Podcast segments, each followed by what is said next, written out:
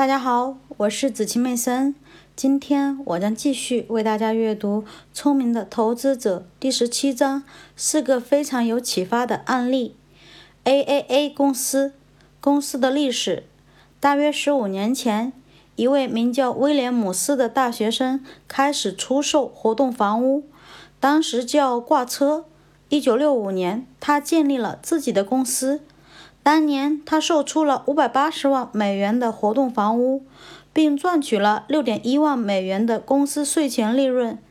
一九六八年，他加入了特许经营这一行业，向其他人出售特许经营权，即允许别人以他自己公司的名称来出售活动房屋。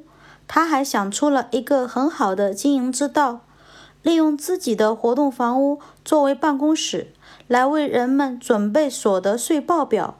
他组建了一家名为“美国税收先生”的附属公司，即 Mr. Taxi of America，同时也向他人出售利用这一想法和名称的特许经营权。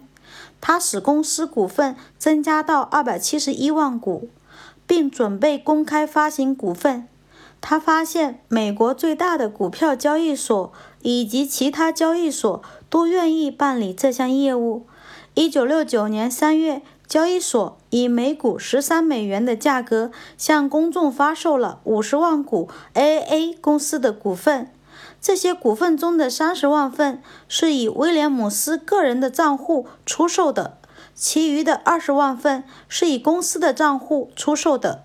这笔交易使其筹集到了二百四十万美元的资金。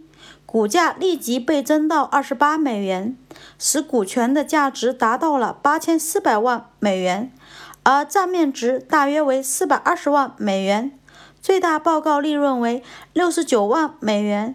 这样，该股票的售价整整达到了其当期每股最大利润的一百一十五倍。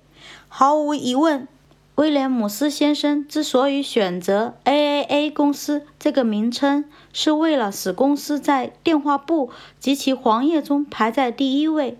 随后的结果是，公司名称必然会排在标准普尔股票指南第一的位置，就像阿卜 Ben Adham 的名字一样，它位于名单的首位。这个特殊原因使我们将该公司作为反映1969年新的融资和热门股业务的一个令人痛心的例子。评论：对威廉姆斯先生来说，这笔交易并不算坏。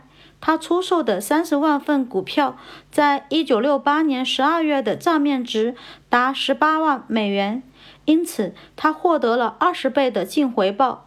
及令人满意的三百六十万美元，股票承销商和分销商分享了五十万美元，扣除费用之后。一，对于证券公司的客户而言，这并不是一笔好的交易。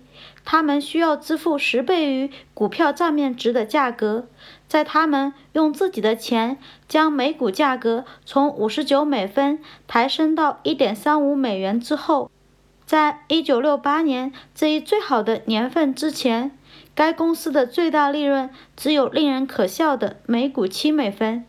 当然，对未来有着雄心勃勃的计划，但是为了这些计划得以实现，公众必然事先支付沉重的代价。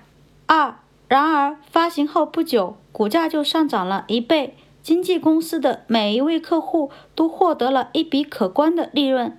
但是。这一事实以及股价上涨的可能性，能够改变这次股票发行的结果，以及减轻初始分销商在向公众发行这种股票及其后果方面所应承担的责任吗？